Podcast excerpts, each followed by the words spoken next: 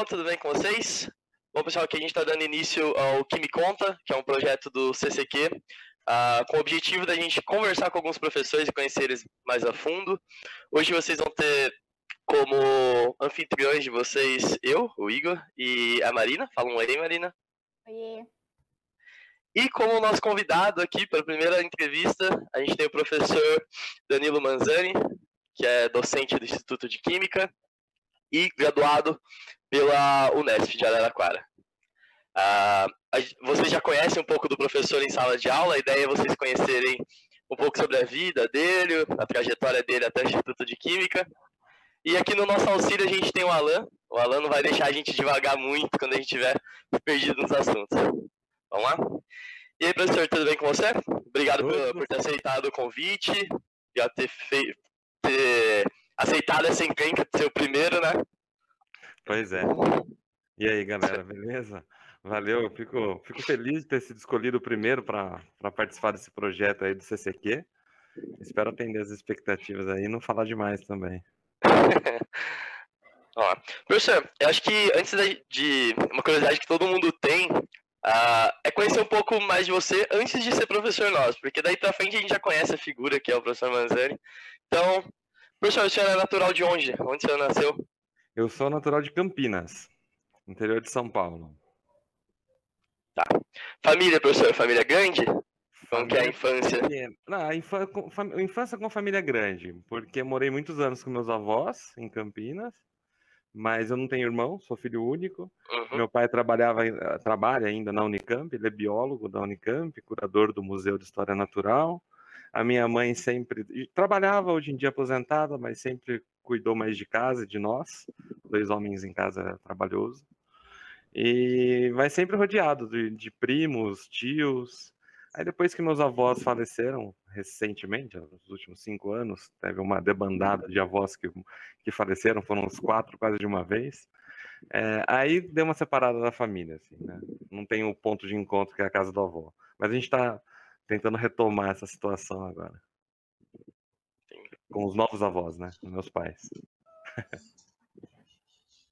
Tá, fique à vontade, Má, para fazer as perguntas aí. Ah, eu queria saber um pouco mais do pessoal mesmo. Então, tipo, o que você faz no seu tempo livre, seus hobbies, assim, que não tem a ver com o seu trabalho, hein? Pelo amor de Deus. Pois é. uh, então, Mari, uh, falar de hobby né, em tempo de pandemia é complicado, né? O que eu faço do tempo livre, que a gente não sabe mais o que é tempo livre o que é tempo em casa trabalhando, né? Mas se fosse, eu acho que teria outra resposta se isso tivesse acontecido antes da pandemia. Mas de qualquer forma, meu tempo livre, eu sou um cara gosto muito de ficar em casa, gosto muito de ficar com os amigos. Não tenho nenhum hobby específico de esporte, por exemplo, mas gosto de andar de bike, por exemplo, gosto bastante. Eu andava muito de bike e parei bastante depois que, principalmente depois que o trabalho começou a se intensificar muito. Mas com a minha filha, minha filha tem seis anos praticamente, vai fazer dia quatro agora. Então, quando eu estou em casa, eu me divido entre o que eu tenho que fazer e de casa e com ela, principalmente. E eu me divirto com ela, dou a atenção que ela precisa nesse tempo de pandemia. O que mais? Uh, gosto de estar com os amigos. Antes da pandemia, a gente se juntava muito uh, para fazer churrasco, para fazer um som. Eu mais ouvi, porque eu vi que vocês tinham perguntado para mim, né? eu tinha uma banda, mas eu não, te, não tinha uma banda. Na verdade, a minha República depois, depois a gente vai falar da República, eh, sempre foi muito musical, a gente sempre foi muito cultural. E aí, inevitavelmente, eles começaram a se juntar, se juntar, e eu ficava no ovinho só. Mas é, esse era um grande prazer da minha vida. Sempre estar com meus amigos. Uh, professor, a gente viu, a gente deu aquela stalkeada básica para conhecer um pouco mais de você, para não ficar tão chato também a conversa. E a gente viu que você é um professor que viaja bastante, seja por, por conta do, do seu trabalho ou por lazer mesmo. A gente queria saber, professor, quantos países você já visitou, qual que você mais gostou, você gosta de viajar ou é mais pela profissão mesmo? Por isso que eu até falei que a, a resposta seria diferente se fosse antes da pandemia, porque um do, dos prazeres da minha vida é viajar. Não só meu, mas da minha família, da Dayana também, minha companheira. E, mas uh, desde a minha primeira viagem internacional, que aconteceu quando eu estava no meu primeiro ano de doutorado, quer dizer, É, sim, foi quando eu estava no primeiro ano de doutorado. E quando, que eu, quando eu fui para a França, fui para ficar dois meses na França, fiquei na Universidade de Dijon, fazendo um estágio. E a partir de lá, eu tomei ainda mais gosto de viagens internacionais. Mas a maioria, grande maioria das viagens que, que eu fiz foram é, é, devido ao meu trabalho, devido à participação de congressos, numa época que tinha um grande incentivo para para que a gente fosse apresentar internacionalmente, inclusive, nossos trabalhos de pós-graduação, né? A gente tinha financiamento à pesquisa, financiamento à divulgação científica, era muito latente isso no Brasil. Estou é, falando de 10 anos atrás, até um pouco, 15 anos atrás, entre 15 e 10 anos atrás. Mas aí isso me proporcionou viajar bastante. Eu sempre ia para o congresso em um país, depois estendia uh, quatro, cinco dias depois para conhecer talvez um país do lado. E isso fez eu conhecer talvez mais de 10 países. Nossa. Na América Latina, ah, Paraguai, Argentina, né? Estados Unidos, França, República Tcheca, Hungria, Inglaterra, uh, Alemanha, Rússia, Tailândia, Indonésia, Austrália. Caraca. Uh, que mais? Malásia, Coreia do Sul. Qual mais diferenciado desse que você, ah, você que pegou uma cultura diferente, assim? O que eu gosto muito, já visitei algumas vezes, é a Rússia. É um país que eu tenho um carinho muito grande, um, tenho amigos muito, muito, muito fiéis que vieram da Rússia. Na verdade, uma pessoa que veio trabalhar aqui no Brasil, um russo, se tornou um grande amigo na época que ele trabalhava, eu estava em Araraquara ainda, e aí eu tive a oportunidade de visitar algumas vezes a cidade dele, Nizhny Novgorod no interior da Rússia. E lá eu fiz grandes amigos, que até hoje a gente tem contatos. É um país que eu tenho um carinho muito especial. Apesar de não ter sido mais bonito. Né? Austrália, morei na Austrália. Talvez a Austrália tenha sido o país mais bonito. E Ou a Tailândia. Não... Fala, já conseguiu levar a Meli para viajar? Já, já. A Meli com um ano e dois meses, a Meli é minha filha. Um ano e e três meses a gente foi para os Estados Unidos com ela. A menina já foi duas vezes para os Estados Unidos. Um pra, uma vez para Orlando e depois, quando ela tinha três anos, a gente foi de novo para Miami. Não, para Miami e depois para Orlando. Aí eu e a, e a Dai fomos para Disney e ela, e ela só, só, lembra das fotos, tadinha, né? Uma, é, nos realizamos, né? Disney e NASA, né? E a Melita já foi para a Rússia e para Dubai. Ela já viajou bastante, Amelie. É, tem Dubai, Emirados Árabes também, que a gente visitou. Que legal.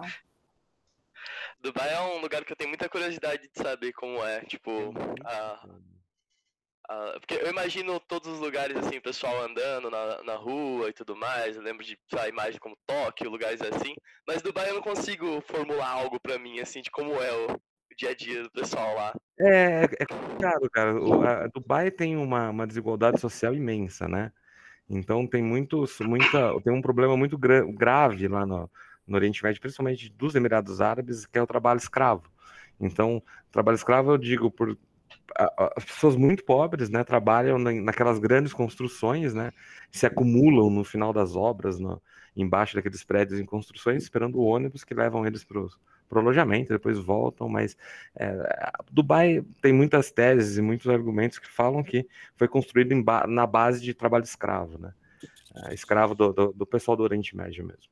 E você vê mesmo, é muita riqueza, mas passa um, um, limiar lá, é muita pobreza, né? São muita pobreza, não como aqui, é como aqui, como aqui, talvez eu não tenho propriedade para falar, mas você vê uma linha divisória de classe bem nítida, assim. É bonito para turista, Talvez. Mas posso estar falando besteira também. Não... não eu entendo, eu entendo o, o, que o senhor está tentando dizer. É, passei por lá duas vezes só.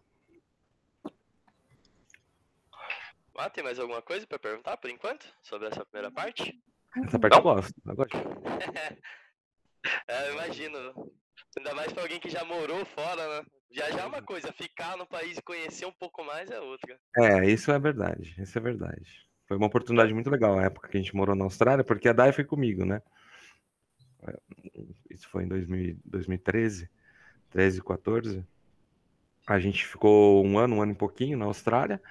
Lá a gente teve oportunidade de viajar bastante também, mas trabalhar muito também. Lá a, a gente aproveitava os finais de semana para viajar na região mesmo, porque é lindo, tinha muita coisa para conhecer. E alguns feriados a gente viajou para por dentro da Austrália mesmo.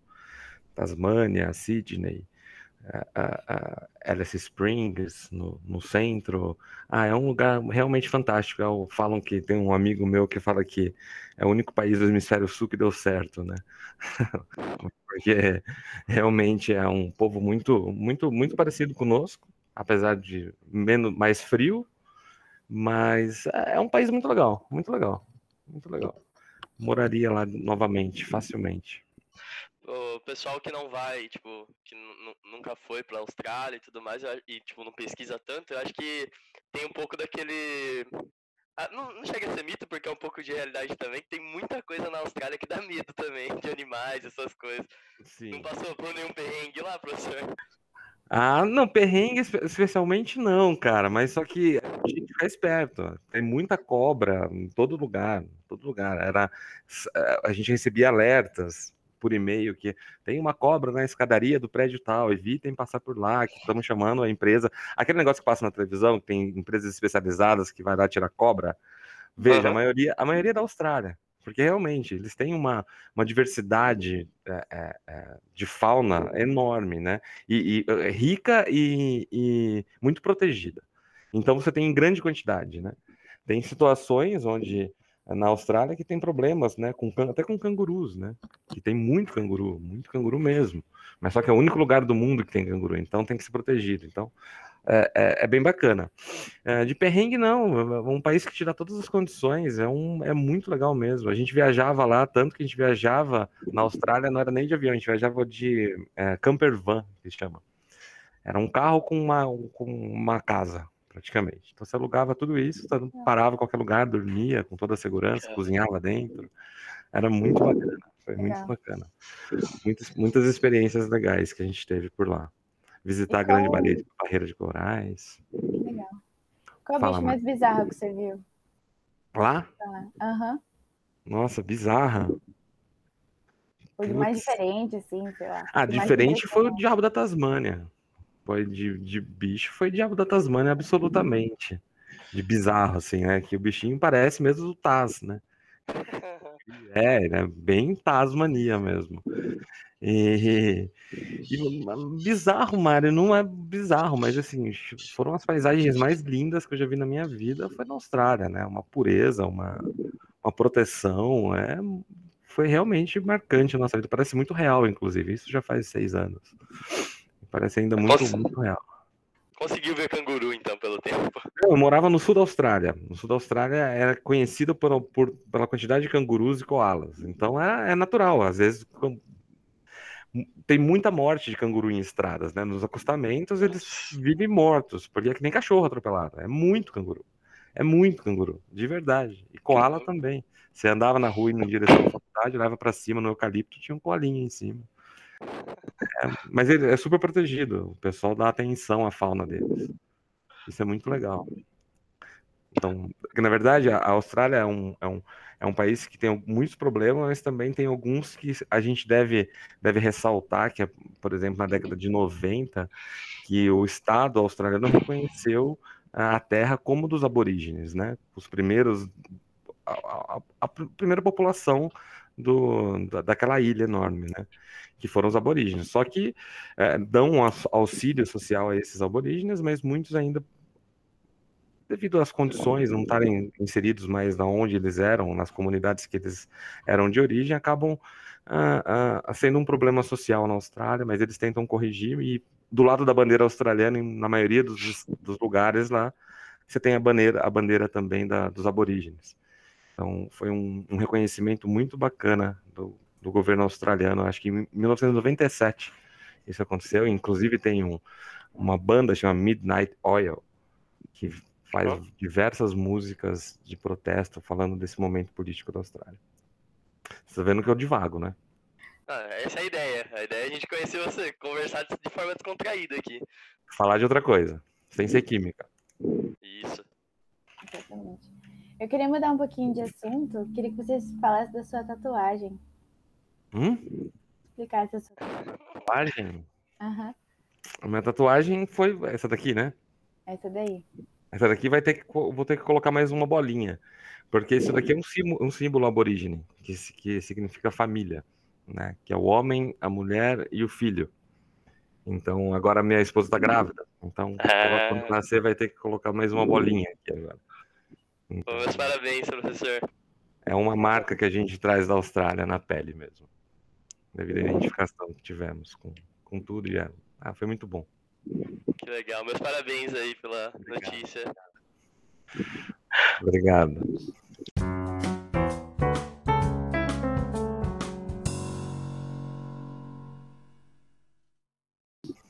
Bom, a gente falou que a ideia é falar de tudo sem falar tanto da parte química, mas não tem como não entrar no, no assunto, né? Não, Bom, professor, acho que tem sempre aquela pergunta clássica ah, do, do porquê química. O que, que te motivou a fazer química?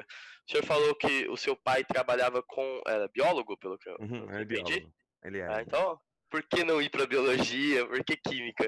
Nossa, acho que talvez meu pai tenha me espantado da biologia, de tanto que eu convivi. Meu pai é zoólogo. Na verdade, ele é herpetólogo, especializado em répteis. E, então, ele sempre trabalhou com cobras, com jacarés. E eu tive uma convivência, eu cresci dentro de um ambiente universitário desde, a, ah, desde muito pequeno, muito pequeno mesmo.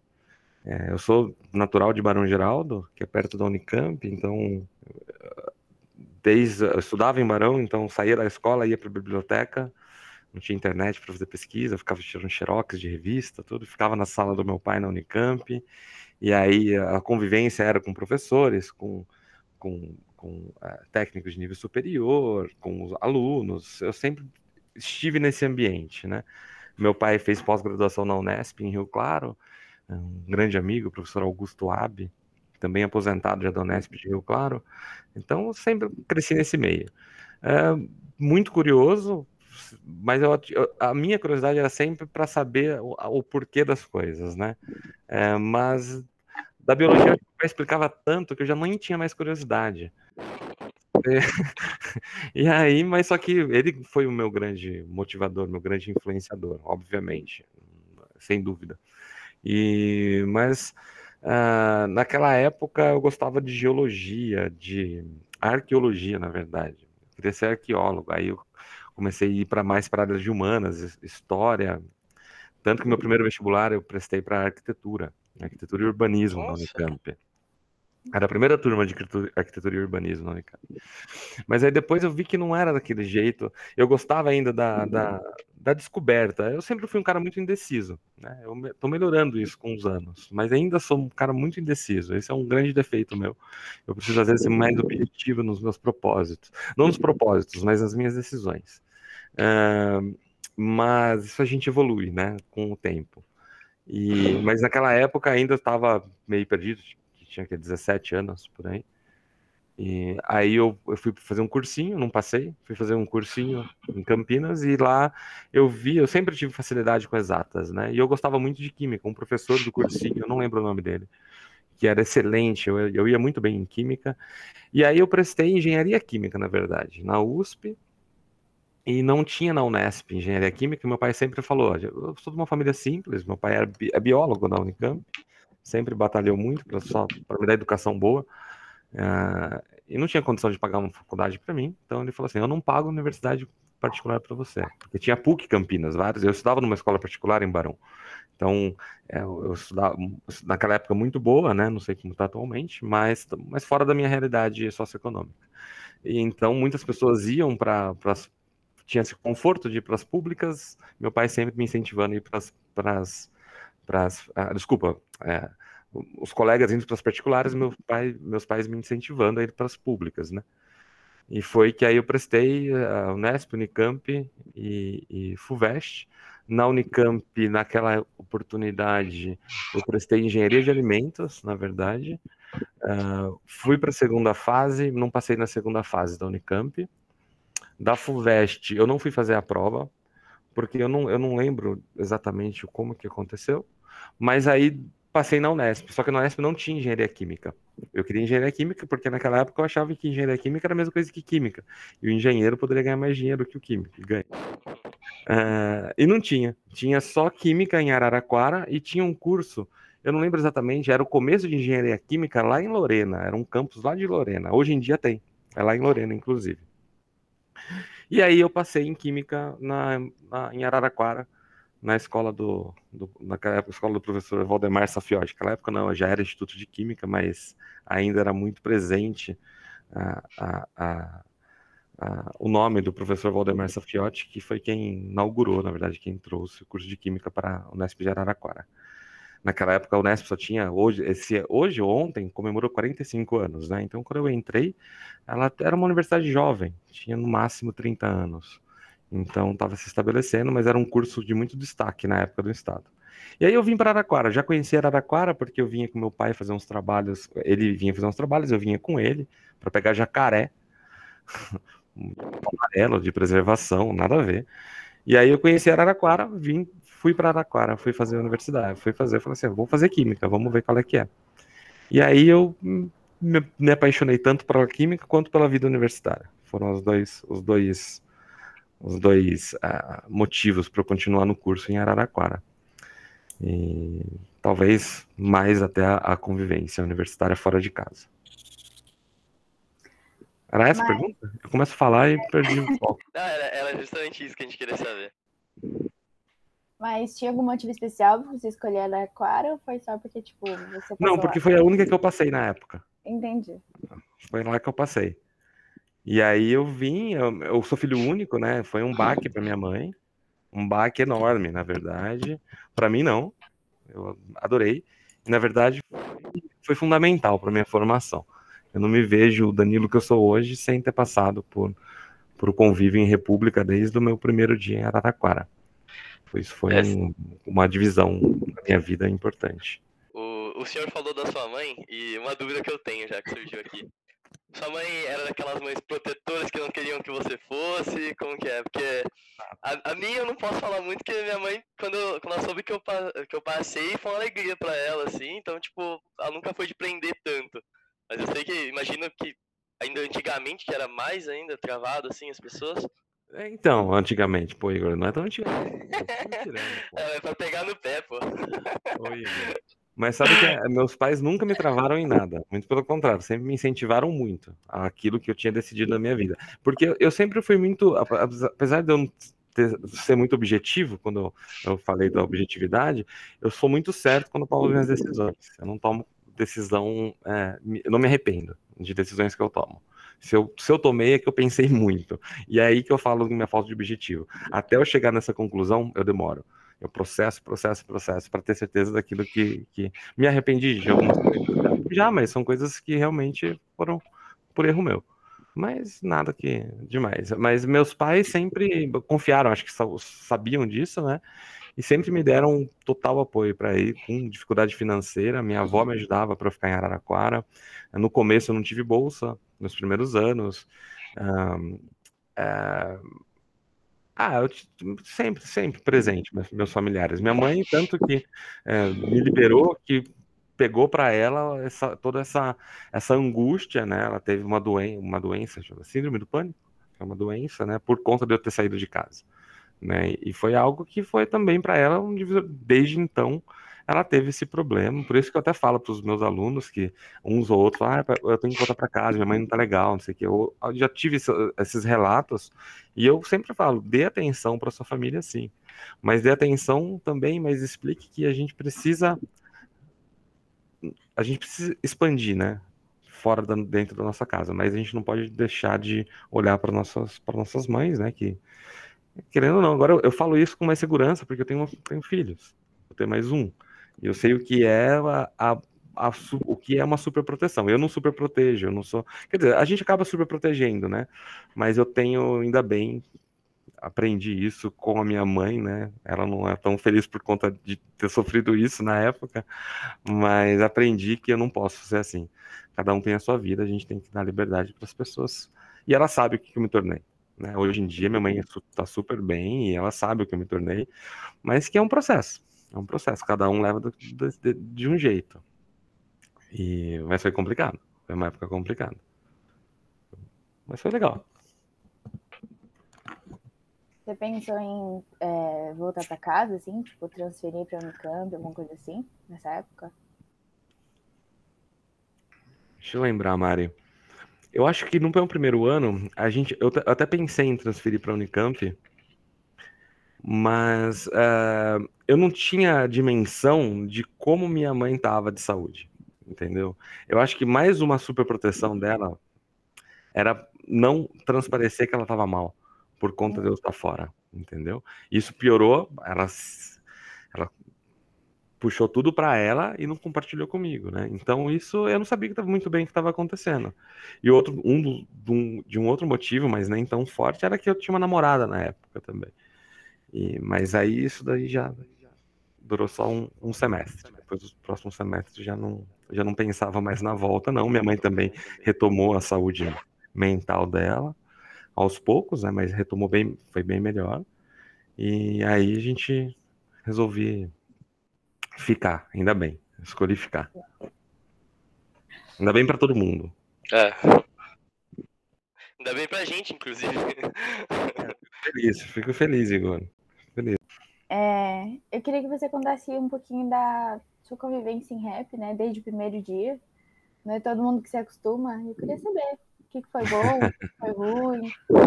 Ah, como eu falei, Mário, é, foi para mim foi um, um, um, foi fundamental, foi fundamental para minha formação pessoal e, e, profissional também, porque eu acho que é uma coisa conversa com a outra, né? Quando você evolui pessoalmente, você leva para para sua profissão também aquilo lá que você aprende, né? É, como eu disse, eu sou, sou filho único, sempre fui muito, a atenção sempre foi para o meu lado, é, devo ter sido super protegido, né?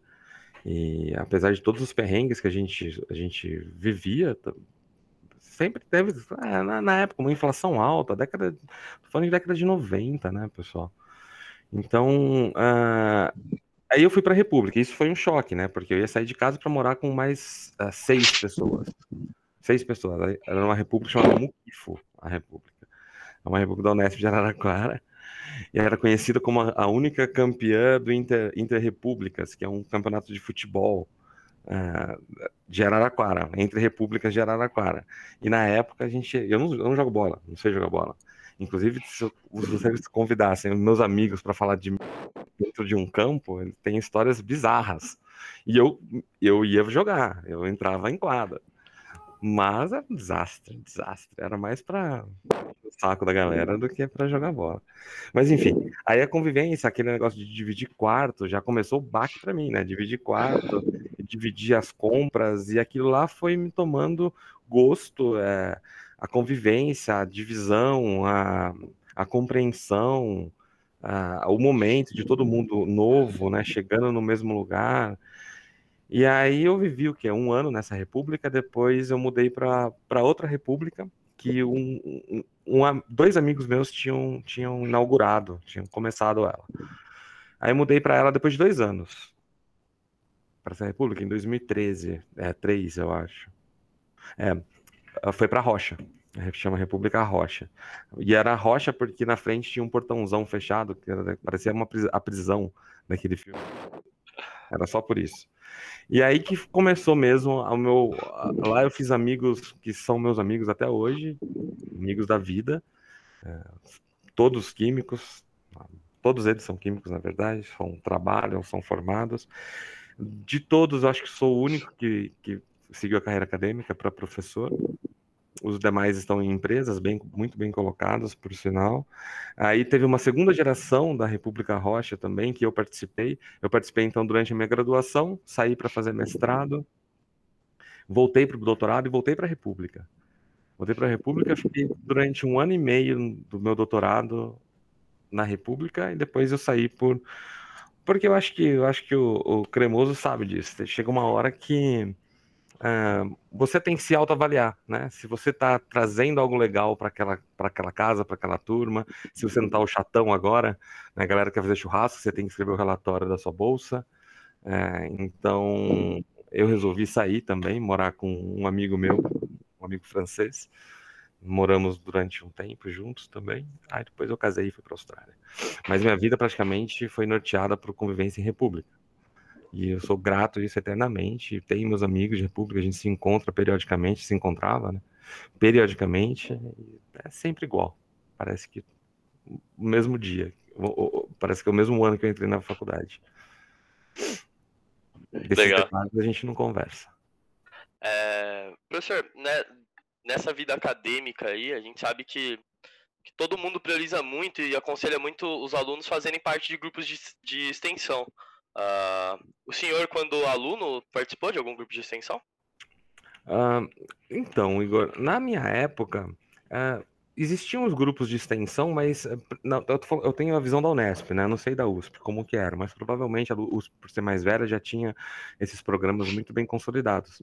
Mas na Unesp não tinha tantos programas. De... Existia o PET já na época, existia o Centro de Ciências de Araraquara, que é um lugar fantástico, aconselho todos visitarem, que na minha época também eram, era, tava muito ah, tava começando, tava começando. A gente tinha um espaço da prefeitura, tava começando, não começando, já estava consolidado, mas ainda era muito pobre, vamos dizer assim, de material. Hoje em dia é fantástico, fantástico. E tinha o, o, o, o DAOS, né, que é o diretor acadêmico Valdemar Safiotti. É, que na época era o lugar que a gente não saía, né? No intervalo de aula ia pro DAOS, é, jogava sinuca ia pro DAOS. Naquela época se vendia até cerveja, né, dentro do diretor acadêmico. Então acabava as aulas, a gente ficava jogando sinuca e tomando cerveja com os professores. Era uma interação muito legal, muito legal mesmo, sabe? E aí é, eu sempre fui muito ligado à, política, né? Desde de 98, naquela época, me filiei ao, ao, ao PT em 98, e desde então acompanhava toda a movimentação política é, dentro da Unicamp, né? Eu, eu cresci dentro da Unicamp praticamente com meus pais. Naquela época, década de 90, 80, 90, era um antro petista, é ainda, né? Um, é um núcleo petista muito forte. E na década de 90 mais ainda. Então acho que talvez seja isso que me, me levou a essa filiação na época, em 98. Eu já sou desfiliado, mas é, mas na verdade me norteou, me norteou quanto ao meu posicionamento político. Então eu sempre estava muito ligado às manifestações ah, políticas frente a, a corte de verba, frente à moradia, bandejão. Então, sempre gostei, meus amigos sempre foram, ah, não, da, da- não da, da República Rocha especificamente, só depois o pessoal mais, mais novo, vamos dizer assim, dessa segunda geração, mas era um outro pessoal, de uma outra república, chamava Curva de Rio. Existe até hoje, é a república mais antiga de Araraquara. Eu tinha muitos amigos de lá e a gente discutia muito política. Então, o único eh, eh, grupo de extensão, que não era um grupo, na verdade, foi o que, que é, o, o que é o CCQ hoje em dia. Né? Era o DAOS. Eu participei do DAOS na, na gestão, na última gestão do meu último ano, em 2005. Eu era da, da, da parte de imprensa e divulgação. Mas ah, naquela época a gente enfrentou, acho que duas greves, foi bem pesado, assim.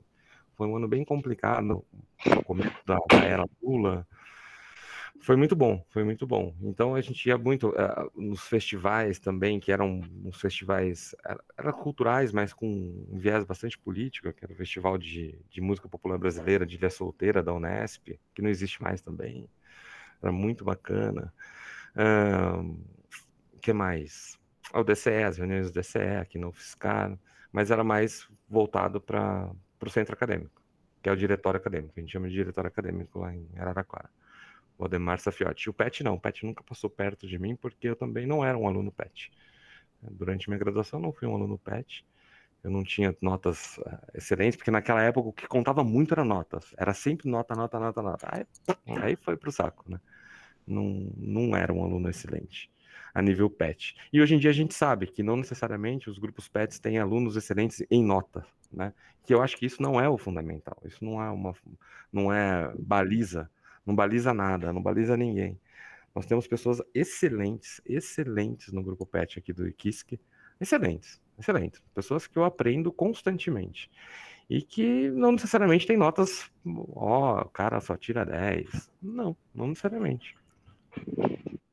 Hoje em dia tá, mais, tá, tá diferente eu comentar daquela época e dessa época agora, né? Uhum. Mas o PET eu fui ser, tanto que foi uma surpresa para mim, né? Participar como tutor do PET. Eu nunca imaginei, nunca imaginei. E o, e o convite surgiu pela professora Ana Cláudia mesmo, que ela me procurou. Ela vendo as minhas ações aqui dentro do IKISC, e eu gosto de, de movimentar mesmo, de, de fazer projetos que tenham um cunho social, né? Um cunho mais voltado para uma razão mais aonde a gente consiga passar extramuros o que é feito na universidade. E o PET é uma, uma bela de uma vitrine para isso. E aí a Ana Cláudia veio me dando esse desafio, falando que ela ia sair. Eu falei, ah, você não quer assumir? Eu falei, ai meu Deus do céu, eu, PET? Né? PET, né? Como? E foi a melhor coisa que eu fiz, na verdade. É uma, um grupo que, é assim, eu, eu ainda tô, eu tô em débito com o grupo PET por conta da pandemia, né? Porque eu, eu, eu me tornei tutor do PET em setembro de 2019. Quando eu tava esperando 2020 para, putz, vamos arrebentar, né? Aí veio a pandemia e nós tivemos que nos adaptar, nos, a, nos adaptar para atividade, para aquelas atividades que eram presenciais serem todas virtuais. E aí aquela relação, aquele olho no olho, aquela emoção, né? É, foi inevitável minimizar, né, um pouco. Mas foi excelente, do mesma forma foi excelente, foi, foi excelente um grupo fantástico. Me orgulho muito de fazer parte. Legal.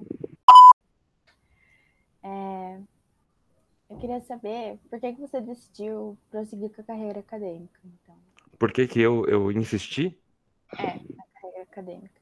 Ah, Mari, porque a, a minha carreira, como eu falei para você, eu, eu, cresci nesse ambiente universitário, né? A curiosidade por, pela ciência sempre teve, teve presente na minha vida. Então, isso, isso isso sempre foi uma, uma, uma, uma vontade minha de fazer pesquisa. Então, na, na, durante a graduação, eu, eu fiz quatro estágios de iniciação científica, alguns mais cursos e o último mais longo, né? Na química orgânica, na bioquímica, na química analítica e aí na inorgânica, por último, que foi meu último ano. E que, na verdade, foi quando eu tô, foi praticamente quando eu tomei gosto mesmo pela ciência, pela química, uh, pela pesquisa em química, né? Na química inorgânica de materiais, eu trabalhava com biomateriais na época, com celulose bacteriana. Foi uma oportunidade que o professor Yunis Messadek me deu na época, foi meu orientador, e que me trouxe muitas oportunidades, Mário. Eu, eu, fazia reuniões com uma empresa em São Paulo, era bolsista, sempre fui bolsista durante toda a minha pós-graduação, nunca, nunca me faltou bolsa, nunca me atrasou uma bolsa. Um, é, na, na, na, graduação, eu tive uma bolsa PIBIC e uma bolsa dessa empresa, chamava Bionext. Foi quando ela trouxe esse material para o Brasil, celulose bacteriana. Hoje em dia, tem um grande amigo, um estimadíssimo amigo, professor Hernani Barudi, que trabalha com celulose, encabeça o estudo de celulose junto com o professor Sidney também. É, são grandes amigos, na verdade. E e foi aí que eu peguei o gosto, mas eu sempre trabalhava com biomateriais, só que eu olhava um pessoal que. É, eu, eu, trabalhava com biomateriais num grupo que foi criado, basicamente, chama Laboratório de Materiais Fotônicos, lá da, do IQ, da Unesp, da, da Inorgânica. Ele foi criado em 92, se eu não me engano, com a, o intuito principal de trabalhar com materiais óticos e fotônicos, né? Que eram os vidros, né? Vidros e vitrocerâmicas. E aí eu gostava. Ah, tem uma história curiosa. No meu primeiro dia de aula, eu tive. Meu primeiro professor foi meu, meu orientador, que foi o professor Yuri Sadek. Ele, era, ele é francês, é marroquino. Então, um sotaque francês fortíssimo, assim, eu não entendia quase as aulas dele, que lá sabe? nossa, eu tenho aula com um professor com sotaque francês, um caipira, né, chegando no, na universidade, né? E assim, deslumbrado. E não, eu lembro, depois ele falou que trabalhava com fibras óticas, eu lembro até hoje desse momento no corredor, eu pedindo um livro de fibras óticas para que ele me para eu conseguisse entender o que, que era. E aí passou muitos anos, passaram dois anos, três anos, eu fui fazer iniciação com ele, mas com biomateriais. Eu fiquei meio frustrado quando ele me deu o projeto, falei, tá, tá bom. E vi os caras lá fazendo os caras que são meus amigos hoje, fazendo vidro. E eu sempre ia lá, quando tinha, tinha oportunidade, de olhar eles fazendo, entender, pesquisar, ia nos seminários e tal. E, e foi que eu trabalhei com biomateriais. Defendi minha monografia. Um, na época, já tinha passado a inscrição do mestrado na Unesp em Araraquara, no começo do ano, da apresentação da minha monografia, não consegui fazer a inscrição, e aí eu, surgiu a oportunidade de ir para o INPE, uh, em São José dos Campos. era uma bolsa de um, de um programa nacional da época, chamado Programa Nacional de, de Microeletrônica. Que, na época o Brasil tinha vários convênios, convênios enormes com os governos da China. Tanto que na entrada do INPE tinha a bandeira do Brasil e da China, e era muito investimento em satélites, em produção aeroespacial. E aí surgiu essa bolsa no laboratório de. chamava Laboratório Associado de Sensores. E eu fui fazer um mestrado lá, então, com filmes para filmes finos de óxido de tântalo para sensoramento de umidade em, em, microgravidade. Então, a intuito era lançar isso no satélite. Aí fiquei um ano e meio, também foi um, um, uma época fantástica para minha carreira. Morei sozinho, lógico, em São José dos Campos, conheci muita gente legal. Nem lembro sua pergunta, viu, Mário? Tô devagando agora. o Alan tá aí, qualquer coisa ele para a gente. Era isso mesmo, né, Alan? Tá certo. É, tá certo. Então tá certo. Então, conheci muitas pessoas legais, pessoas uh, de fora do Brasil. E a pesquisa também, muito latente dentro do INPE naquela época, era um, eram, eh, tinham pesquisas de ponta, né?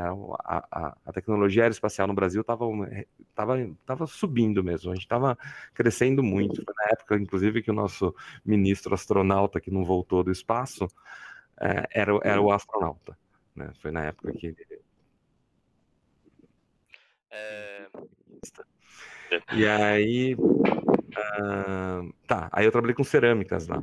Aí teve um congresso em Florianópolis, que era o, da Sociedade Brasileira de Materiais, que eu encontrei o Yunis. O Yunis tava, ia dar uma, uma palestra convidada. E a gente conversando e tal, eu falei, ah, professor, eu sempre aí, eu acho que não lembro como que foi. Deve ter sido num barzinho. A gente conversou e, e eu falei que eu sempre tive vontade de trabalhar com vidros. Aí ele falou, ah, volta para Araraquara, vamos fazer doutorado lá. E foi isso. Aí eu voltei para Araquara fazer doutorado em vidros.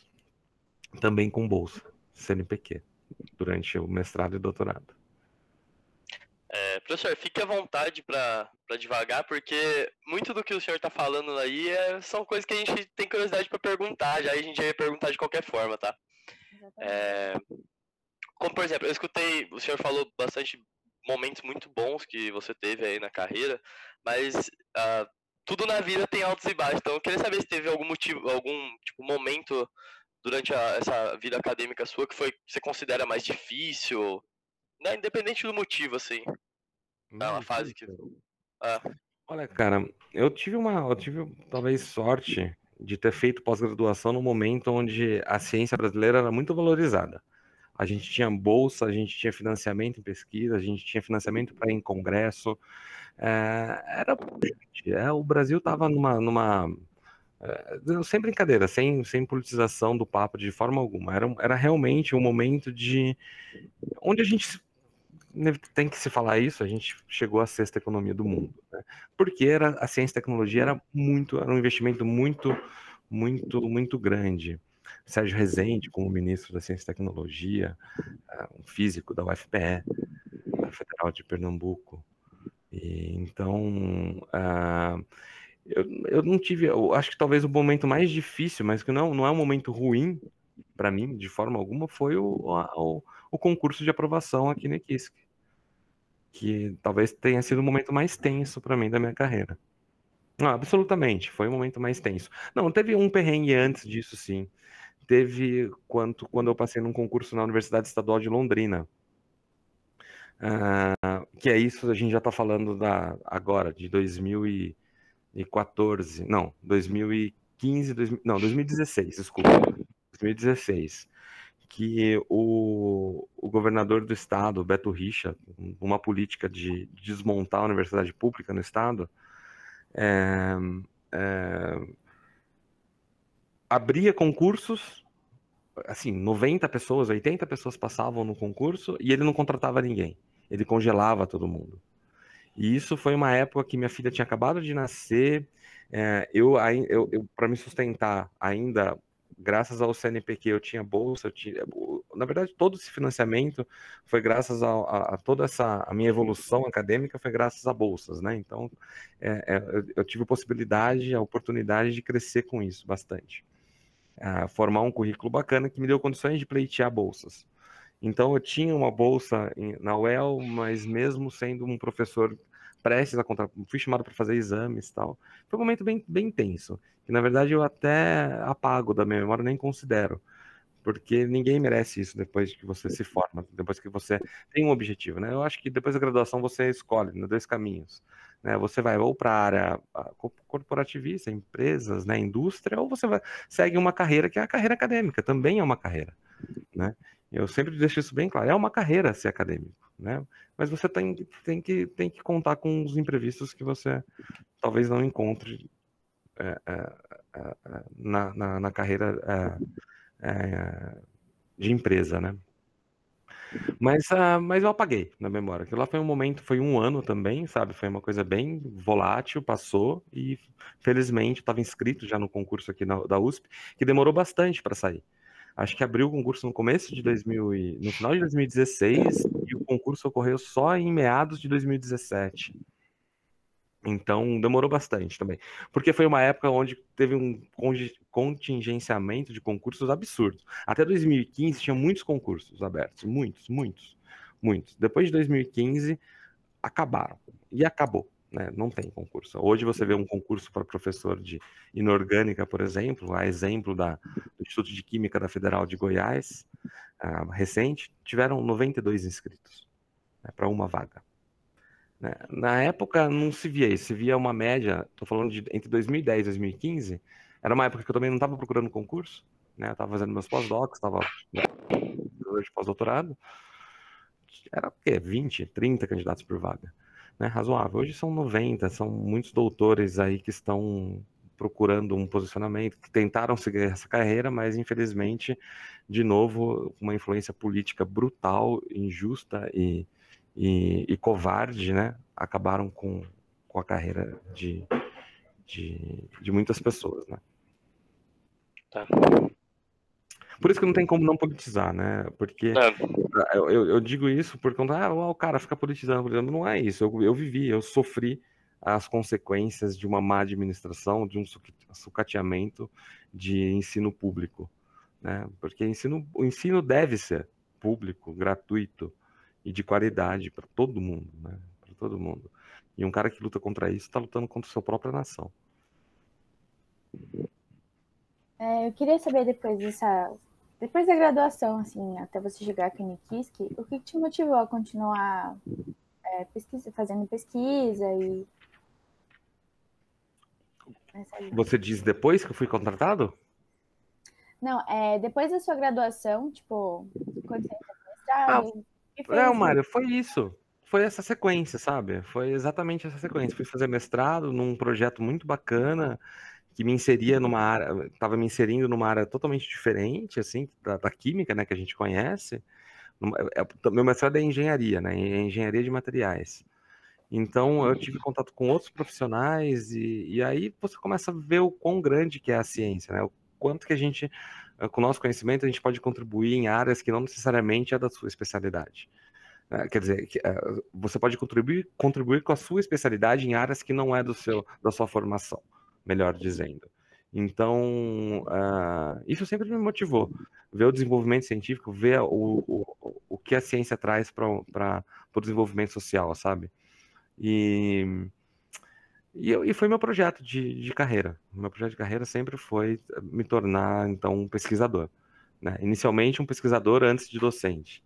Depois que, quando eu entrei em aula na UEL, pelas, pelas primeiras vezes que eu peguei turmas de alunos, uh, eu vi que, que eu gostava. Gostava de ser professor, porque eu conseguia ser o que eu sou com os meus alunos. E eu acho que é isso que, que talvez faça vocês gostarem de mim, assim, que vocês falam. Que, é, não, eu, eu tô falando isso porque já recebi muito feedback legal de vocês, assim, sabe? Porque eu já fui aluno, né? Então eu tento ser um professor que com a visão de vocês, né? Às vezes sou meio chatão, eu sei disso, mas é papel de professor. Pego no pé, fico chamando o cremoso para participar da aula o tempo todo. Mas uh, eu sempre, sempre gostei de explicar as coisas para as pessoas. E algumas pessoas sempre falavam, ah, você tem facilidade para explicar. Eu falo assim, puta, mas eu sou tão confuso às vezes os meus raciocínios, né? E aí, tanto vocês veem na minha, nas minhas aulas, às vezes eu dou umas, umas viajadas e é isso. E aí a gente vai rodando e até fazer vocês entenderem aquilo que não tá entrando na cabeça, sabe? Então, sei lá, eu tento atuar da forma que eu sou, acho que tentando entender o lado de vocês também. É. O professor comentou sobre uma parte tensa aí, que foi o concurso para USP. É, eu, eu, imagino, porque, querendo ou não, pra gente que é aluno, quando vai prestar o vestibular lá, Uh, todas as universidades são, a gente sabe que é muito difícil entrar em todas, mas quando fala o nome USP, eu acho que dá um, um susto um pouco maior pro pessoal que tipo, sempre quis ir para lá. E eu imagino que para os professores deve ser o dobro. Uh, o senhor pode falar um pouco sobre o processo? Tipo, por que, que era tão tenso? Como funciona? Então, cara, é, assim, o nome USP nunca, nunca me assustou, assim, sabe? É, porque eu vou ser sincero, eu sempre tive muito a Unesp no, dentro de mim, assim, uhum. e, e orgulho da onde eu vim, da onde, da onde eu formei. Mas, assim, atualmente, antes de falar do processo, eu me orgulho demais de ser professor da USP. Assim, orgulho mesmo. É, na verdade, é a realização de um sonho. Né? A USP é poderosa, né? sempre foi, né? é a poderosa USP, né? no estado de São Paulo, no Brasil, na América Latina, e eu nunca, nunca pensei, puta, eu vou me formar, a trajetória vai acabar na USP, não, né? Não. Eu estava na, na UEL, estava bem mal. Foi uma época muito, muito triste. Muito triste mesmo para minha carreira, quase desistindo da minha carreira. E aí, como eu falei para vocês, o, o, meus amigos sempre foram, uh, foram meu, os meus, meus confidentes, os caras que, que, ah, que me tiravam daquele quando eu estava muito mal, sabe, onde eu queria estar. Tá, né? Minha família e meus amigos, né? E era uma época muito, muito, muito tensa. Tinha o aniversário de um amigo meu em Araraquara. E aí eu estava inscrito no, no, no, concurso da USP, eu tinha, eu tinha até desencanado, porque o, o governador do Paraná pro, falava tanto, sabe, alimentava tanto os nossos sonhos, que a gente ia ser contratado e nada. E aí eu estava na esperança que seria naquele ano. E aí uh, foi o aniversário do, do Sniff, um, um irmão, um irmão meu, é bem mais jovem que eu, inclusive, mas é o meu, meu irmão, um irmão. E foi, eu falei assim, Dá, eu acho que eu vou lá para Araraquara, tava em Londrina. Eu vou lá para Araraquara comemorar o aniversário dele e era um feriado prolongado em Araraquara. Ela falou: ah, vai sim, vai sim, vai ver seus amigos, vai no churrasquinho. E eu vim pro churrasco, né? vim no churrasco, fiquei no churrasco, no domingo era o churrasco, na segunda-feira ia ser o sorteio do tópico, aqui na USP, aqui em São Carlos. Aí eu já tava assim, tal, não tava estudando, uh, pra, especificamente os concursos, aí, aí eu falei assim, sabe uma coisa? Eu vou lá ver o que, que eles vão pedir, qual, qual, qual, que é esse tópico, qual que vai ser sorteado, né? Porque assim, aqui era um edital com 10 tópicos gerais, né, de química inorgânica. Uh, uh, e aí, na segunda-feira, a gente iria conhecer os outros 10 tópicos selecionados dentro desses 10 tópicos iniciais. Entendeu? Então eram tópicos que a gente não, saber, não saberia pelo edital. Aí eu falei, pô, o sorteio ia ser na, na segunda de manhã, na terça seria a prova. Aí eu fui ver. Lógico, estava em Araraquara, falei, ah, vamos lá. Aí saiu um tema, uh, saiu a, a, lista, né, dos temas. Eu falei, poxa, legal. Como que foi? É, poxa, legal os temas. Acho que eu vou ficar. E fiquei. Porque na terça-feira seria o sorteio da prova escrita. Que aí, na terça-feira, então a gente conhecia os temas na segunda, na terça-feira, dentro daqueles 10 temas, eles sorteavam um, né? Alguém sorteava um tema, e a gente teria que dissertar. Teria uma hora de consulta né, do material que você tem, e aí, depois dessa uma hora, você tem que dissertar sobre aquele assunto. E aí, quando eu, eu vim para cá, conheci os candidatos que estavam inscritos, né, eu falei, nossa, né, tinha um pessoal pesado de Araraquara, eu falei, putz, né, vamos lá. E aí eu, naquela situação tensa tal, conheci o tópico na terça-feira e era um tópico que eu estava dando aula, inclusive, na UEL. Então teve uma, uma, uma, uma boa parte de sorte também, né? É um sorteio, né?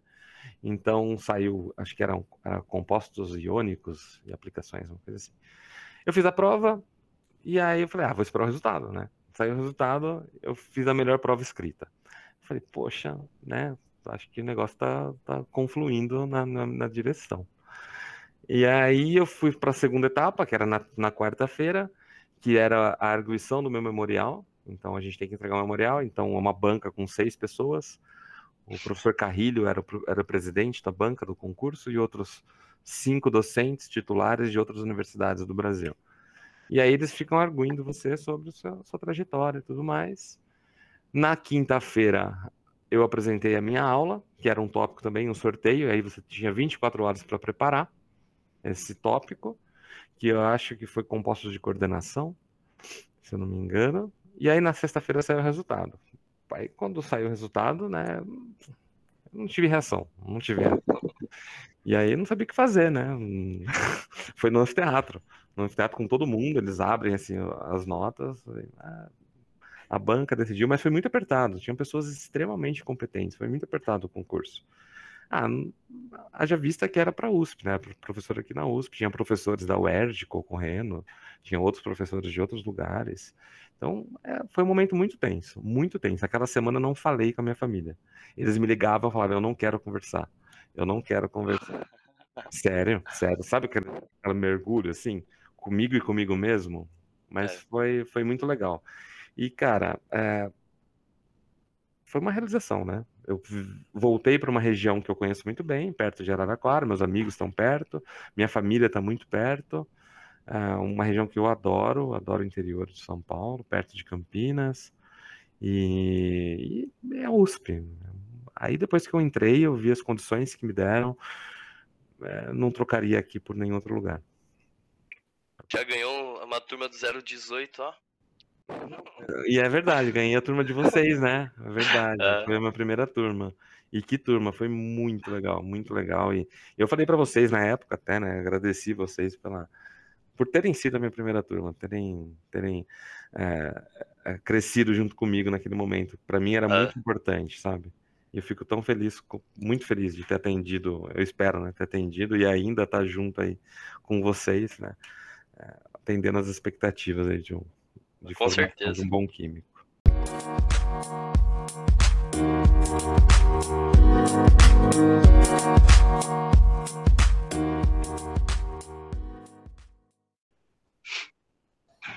Aí, Mário, tá, tá, tá, ficando curta. tô falando mais que os, que os entrevistadores. Ah, mas a ideia é essa. Então, é. É, tava numa semana tensa, semana passada, cheio de coisa para fazer. Eu falei, eu até falei pro Igor, vamos mudar esse negócio que não vou falar tão relaxado. Tá vendo? É, tá vendo? Demorou ah. um aninho tentando arrumar a data. Ô homem ocupado. é, professor, agora a gente tem um pouquinho mais de perguntas na, de tipo, que a gente queria saber mais nessa parte de já de você como professor da USP, com laboratório e tudo mais. A Marina até faz iniciação com, com o senhor, pelo que eu sei. Faz. Uh, e aí a gente tem algumas perguntas aqui. Você comentou um pouquinho sobre o PET. Eu, eu tenho uma curiosidade sobre o projeto do Químicas 4. Uh, ah, eu, não, eu não tenho certeza, mas se foi o senhor que deu início a esse projeto. Uh, se, se, tipo, como que é coordenar esse projeto, que eu particularmente gosto muito, eu acho que muitas das pessoas que, que aparecem ali no projeto para para falar sobre os temas, sobre as áreas de pesquisa, que, que esse projeto dá oportunidade, eu, eu fico, eu me sinto realizado em muitas das entrevistas que já foram feitas lá. Queria saber um é. pouco mais sobre esse projeto.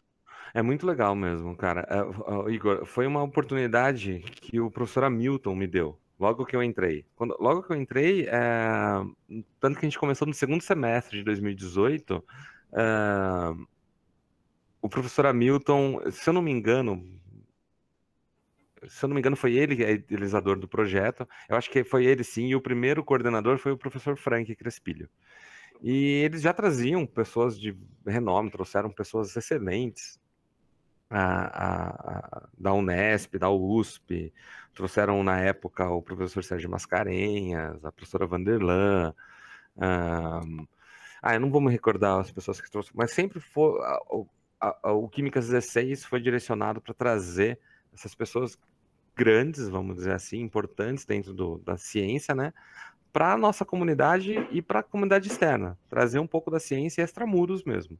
E aí, em 2018, o, o professor Hamilton, no estacionamento, conversando comigo sobre esse projeto, que ele se orgulhava muito desse projeto, que realmente é, é genial, uh, me convidou então para assumir a, a, a coordenação do, do, do, projeto, me dando essa oportunidade incrível, na verdade, e desafiadora, né? Porque eu tinha acabado de chegar e, e, e o professor Fábio junto comigo. Então não foi, é, não foi idealizado por mim, não. Mas uh, o que a gente mudou, não, nós não mudamos, na verdade, mas foi um talvez uma iniciativa minha. Falei, vamos, vamos ver se esse nome da USP é forte mesmo. Tá, vamos ver se o meu usp.br é forte. E aí eu me arrisquei, então, a convidar. Primeiro, comecei na minha zona de conforto. Né? Convidei meu. O primeiro convidado foi meu orientador, foi o professor Yunis Messadek. Foi o primeiro convidado.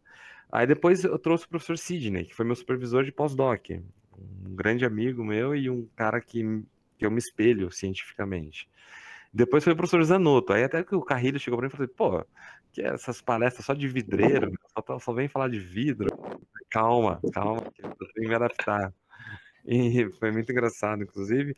E aí foi que eu comecei a, a, a, a galgar, sempre pedindo opiniões do professor Hamilton, né? Do Carrilho, do Fábio, com indicações de nomes e tal. E eu também montando a minha lista para que a gente tentasse é, é, é, entrevistas com é, palestras com pessoas realmente de destaque. E foi assim que a gente conseguiu, cara. Tanto que no final de 2018 a gente conseguiu uma, uma, uma palestra com o Marcelo Gleiser. Né? Que aí porra, o pessoal falou, caramba, né? Você conhecia ele? Eu falei, não, eu mandei um e-mail para ele. Sabe? Mandei e-mail arroba usp.br, pô, vamos atender. essa, essa palestra em particular é a que eu mais gostei até hoje. Eu, eu gosto muito do projeto, eu acompanho muito. E eu não conhecia o, o, o Marcelo, e depois que, que, depois que ele foi até o Químicas 4, uh, desde então eu acompanho todos os vídeos dele no YouTube, o canal dele é muito bom, inclusive. É muito legal. O Marcelo Gleiser, ele foi um, um dos caras que me despertou a curiosidade da ciência, né? Ele escrevia para Folha, no caderno Ilustrada, é, todo domingo. Era, uma, uma, uma era um, um artiguinho curto de, de, de ciência. Sempre trazia uns, uns, tópicos muito interessantes. Isso no começo de 2000, década de 90. Ele escreveu durante 20 anos, acho, na Folha. E aí. E aí foi muito legal. Na verdade, foi meu pai que falou: por que você não chama o Gleiser? Eu falei, ah, Paulo, você acha? Eu chamo meu pai de Paulo, não chamo de pai. Falei, Pô, Paulo, você tá doido? Não, tenta. Falei, ah, vamos ver o arroba USP, ver se funciona. E funcionou. Aí deu certo. E aí, a partir daí, a gente foi aumentando os horizontes, fomos trazendo pessoas realmente de renome. O professor Paulo Artacho, um cara que eu gostei muito, que veio para cá.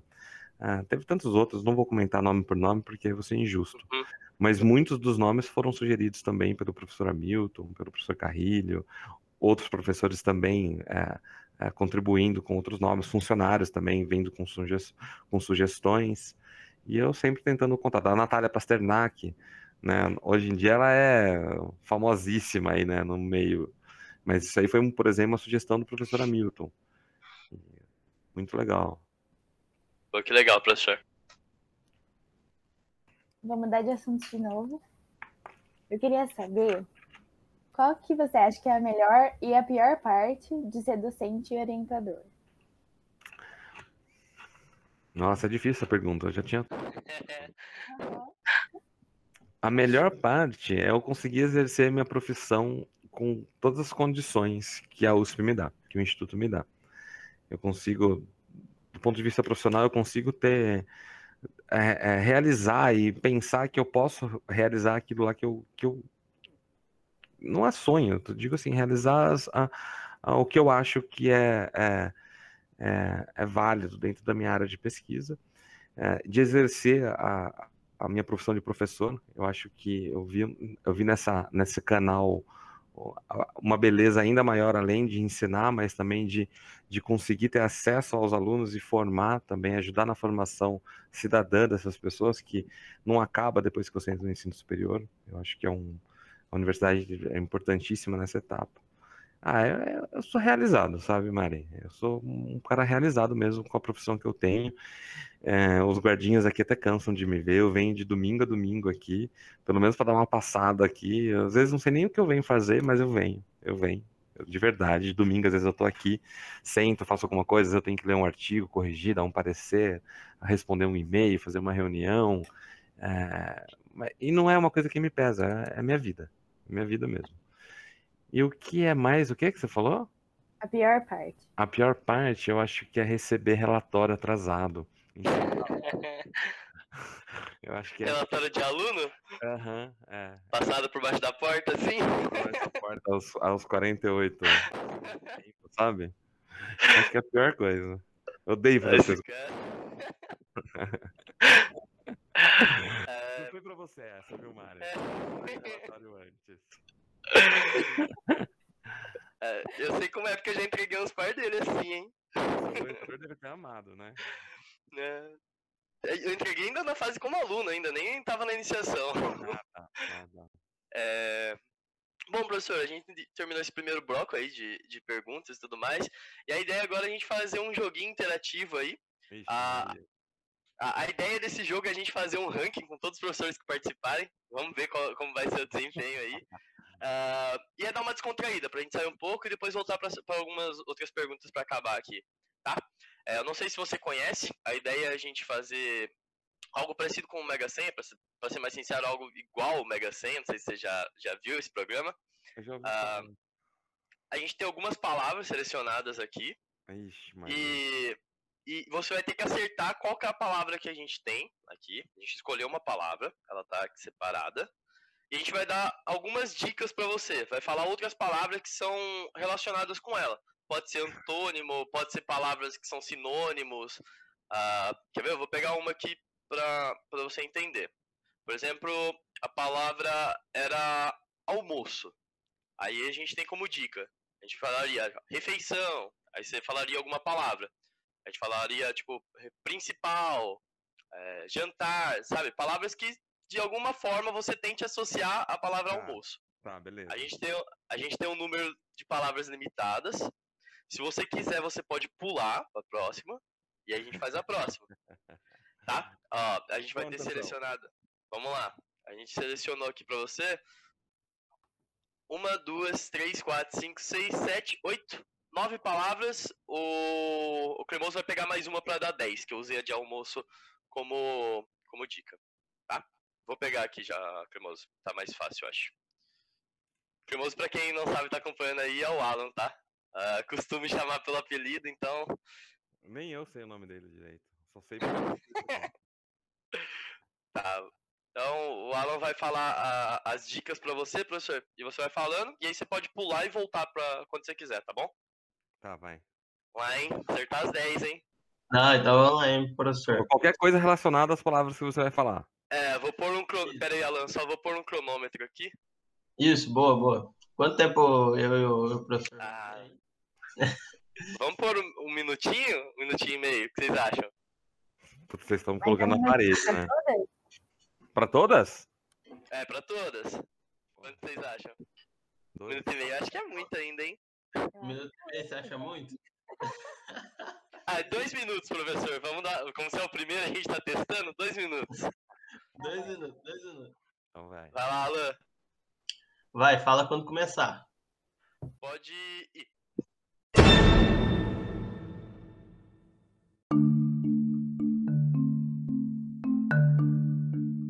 Vamos lá, então, professor, caixa, Mercado. do inglês. Box. Boa. É, amigo, Ah, República. oposto. Inimigo. Boa. É, transporte, Público. ar, Condicionado.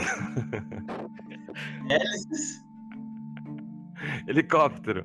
Boa.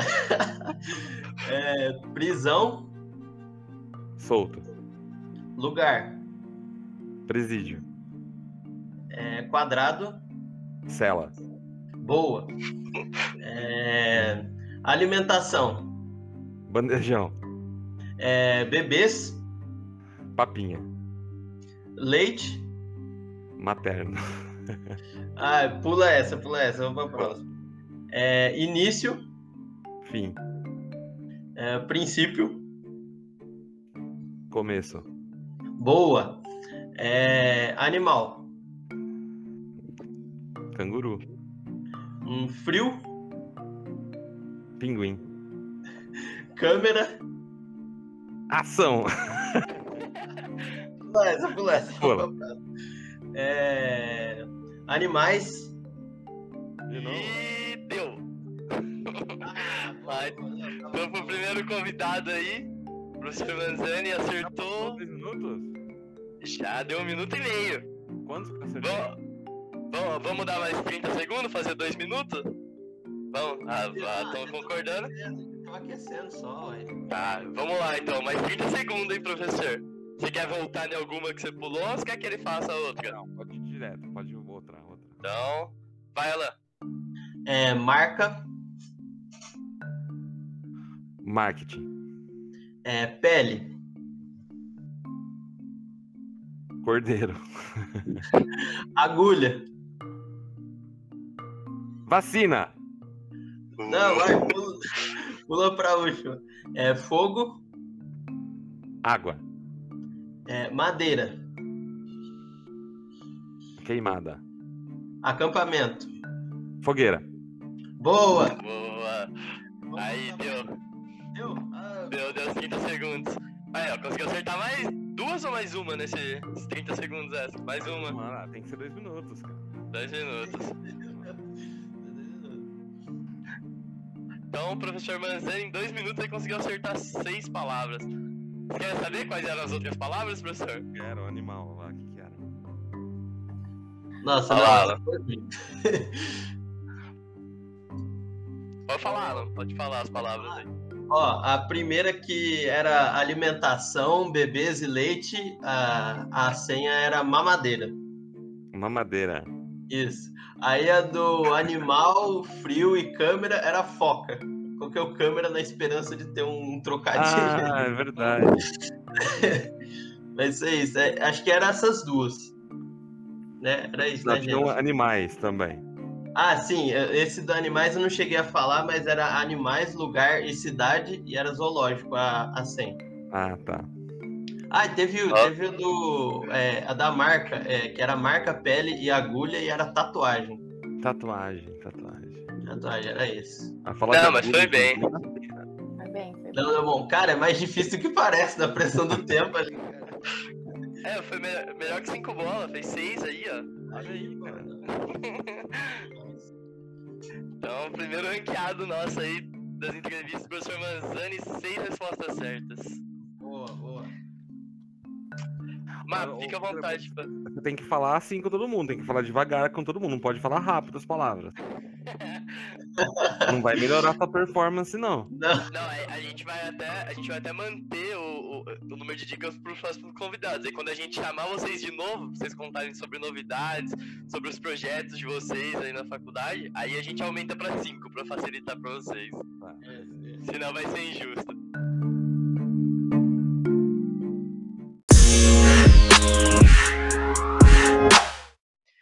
Fique à vontade para continuar aí, para esse outro bloco nosso.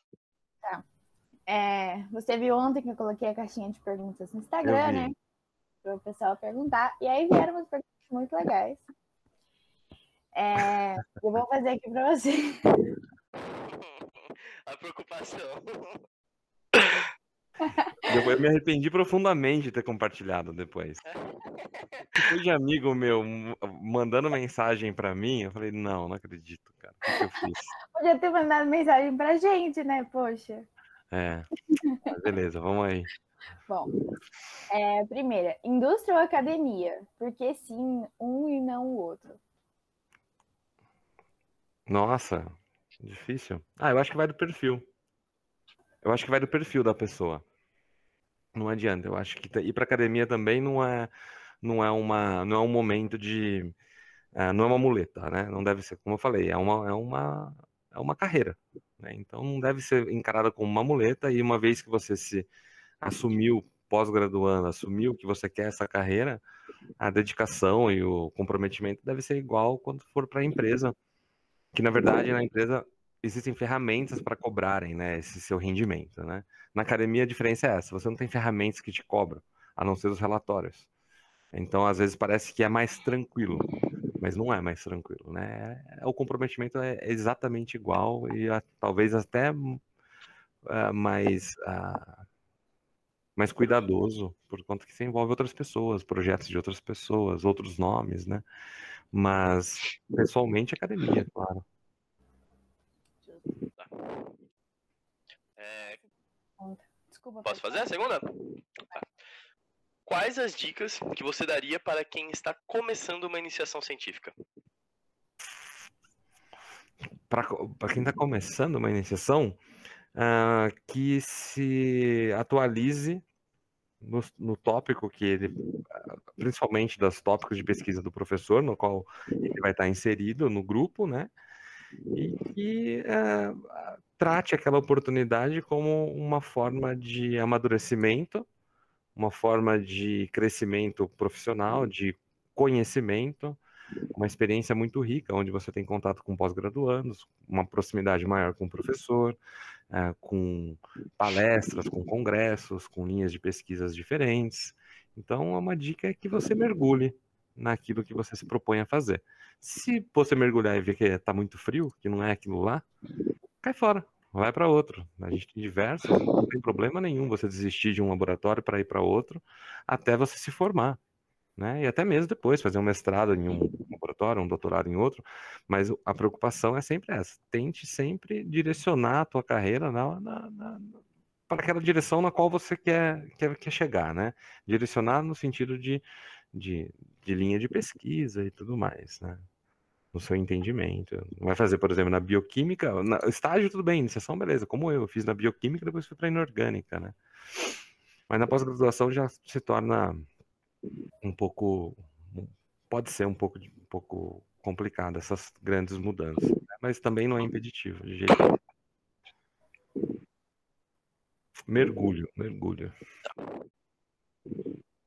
Posso ir? Pode ir. A próxima que fez foi um amigo seu, hein? Ai, sério? Qual que é o nome dele? Depois a gente fala o nome. Ah, fala. Era um time você torce. Que time que eu torço? É um amigo meu que perguntou isso? Foi. Eu torço pro São Paulo. Tá bom. Boa, sofredor também.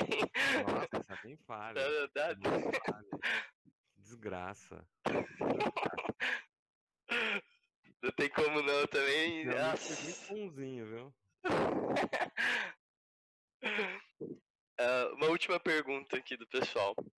Professor, o que, o que você acha que você faz, mesmo que de forma inconsciente, para que os alunos tenham uma relação boa com você? É, a gente que conhece mais, tipo, vivenciou tudo isso, foi a primeira turma e tudo mais, a gente sabe que praticamente todos os alunos que têm aula com, com o senhor não, não tem reclamações. É um professor que consegue interagir dentro da sala de aula como professor e também fora como amigo, conversar e tudo mais. Eu queria saber se, o que, que acontece, que, tipo, o que você acha que tem como motivação isso daí? Essa é mais difícil, né?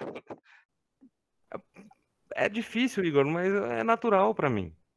É natural. Eu não forço a barra. Nem em sala de aula, não sou nenhum professor de cursinho e nem fora de, de aula. Eu trato as pessoas com respeito, Igor. Com a importância que deve se dar a todo ser humano, principalmente alguém que está em formação e é sua responsabilidade de formá-lo. Aju- Não de formá-lo, mas ajudá-lo a formar, né? Não só um bom profissional em química, mas uma- um ser humano consciente, um, um cidadão consciente dos seus deveres e obrigações. Eu já fui aluno. Eu acho que é- a palavra é empatia, é você saber agir, ah, saber agir ah, da forma, da forma que ah, você recebe o feedback, sabe? Não sei bem como falar, mas eu acho que é, é isso. É agir da forma que eu esperaria que um professor agisse comigo, talvez. Obviamente que isso é complicado. Tem muitos alunos que, muitos não, mas é é a minoria dos alunos, mas existem alguns que não conseguem diferenciar isso. Mas aí a questão é de maturidade mesmo, né? É, que, ah, o cara é legal, então eu. Ah, então é, é sussa, né? Então às vezes tem que dar umas puxão de orelha, vocês sabem, listas imensas, é, uma prova um Porra. pouquinho mais pesadinha. é, normal, né? Normal, eu tenho que avaliar vocês. Né? Eu acho que a gente tem, tem limiares na vida, né?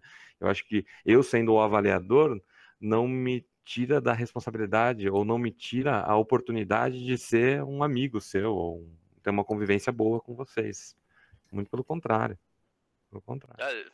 A gente agradece muito por isso, essa parte, principalmente da empatia, de lembrar que vocês já foram alunos também.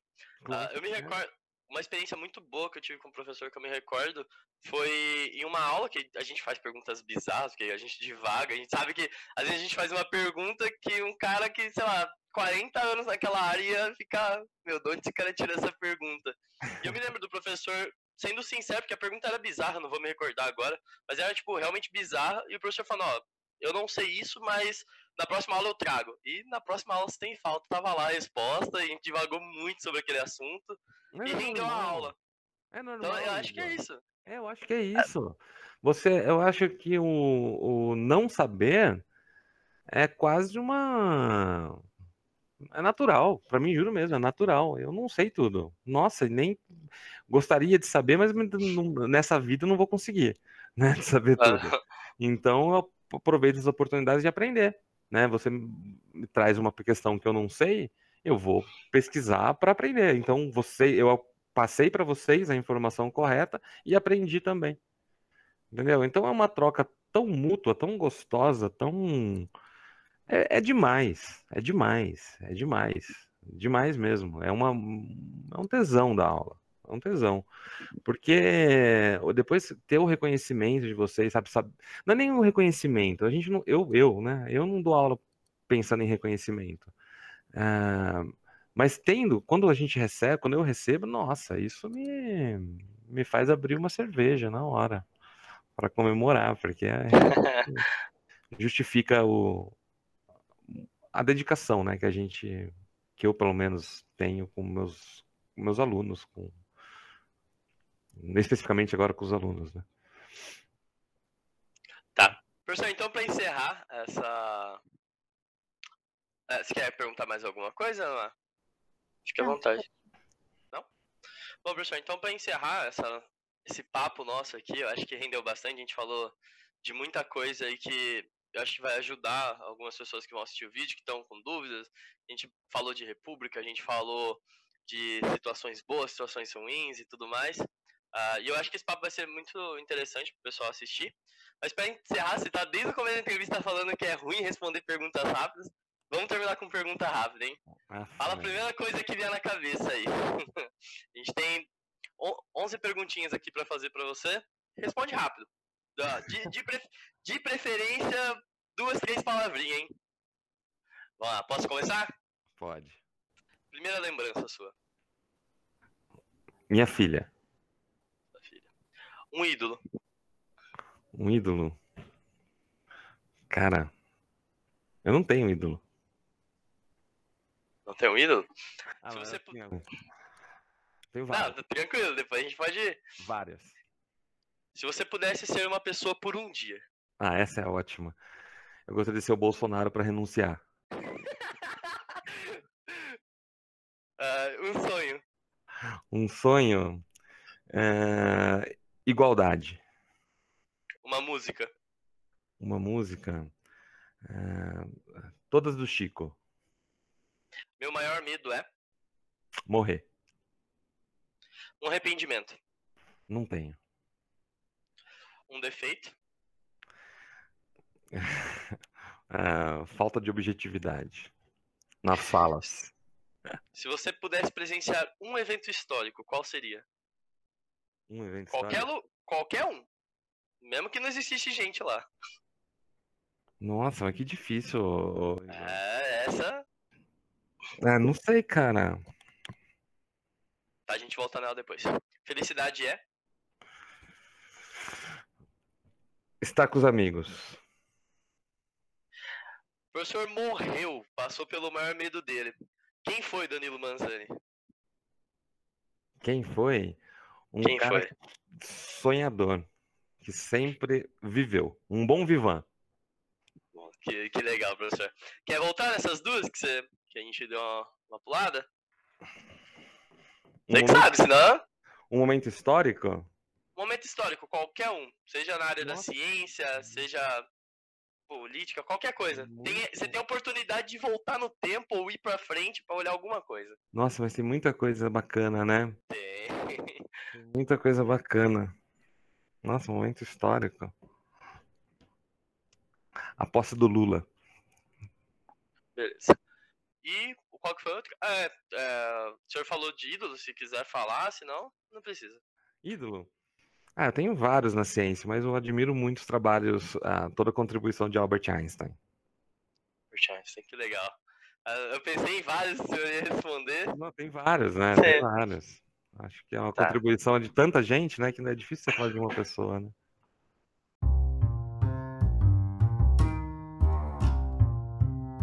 Bom, professor, então fica pra gente agradecer por ter aceitado o convite dessa ideia louca nossa. É um projeto que a gente pensou com carinho durante pelo menos um ano inteiro aí. E falei pra você. E eu falei pra você que a gente ia fazer funcionar esse ano. Eu agradeço você ter colocado a cara a tapa, ter vindo ser o primeiro aqui, sem ter nada ali pra olhar antes. Agradeço a, a Marina por ter acompanhado eu nesse primeiro programa e o Alan por ter mantido a gente na linha aí. E só falar pro pessoal que não necessariamente nos próximos programas, com os próximos entrevistados, ah, vão, vão o, ah, o pessoal que vai estar aqui na direção vai ser eu e a Marina, ah, mas que todas as, as pessoas que vão estar vão ser capacitadas e que a gente está aí para aprender com o que foi esse primeiro programa. Então, se você tiver alguma crítica construtiva, a gente vai deixar lá o muralzinho de perguntas para vocês fazerem, para vocês falarem. Façam uma, críticas construtivas, é sempre bom. E pro próximo convidado, mandem perguntas, pessoal. A gente vai deixar a caixinha lá, mandem perguntas. Porque você viu que é um, é um momento que a gente coloca eles ali, ó. Eles pensam pra responder. Tá bom? É legal. Obrigado pela oportunidade aí, Igor, Marina, o Cremoso. Mas é muito legal o projeto, é bacana, é legal. Tira a gente do, da- do nosso conforto de só falar de ciência, do instituto e tudo mais. E a gente acaba conhecendo as pessoas mais, in- não intimamente, mas de uma forma diferente. É muito legal, muito bacana. Tá, gente, obrigado. E foi muito gostoso. Valeu, Mari, valeu, valeu, foi muito bom. Obrigado. Alan, quer falar alguma coisa? Não, só agradecer o professor mesmo e é, boto fé que nós vamos pra final, professor. Se for pra final do, do joguinho lá, nós vamos. Ô, Cremoso, você continua indo no açaí? Eu vou, caramba. Que lugar lá é bom. Então, beleza, galera, valeu, obrigado.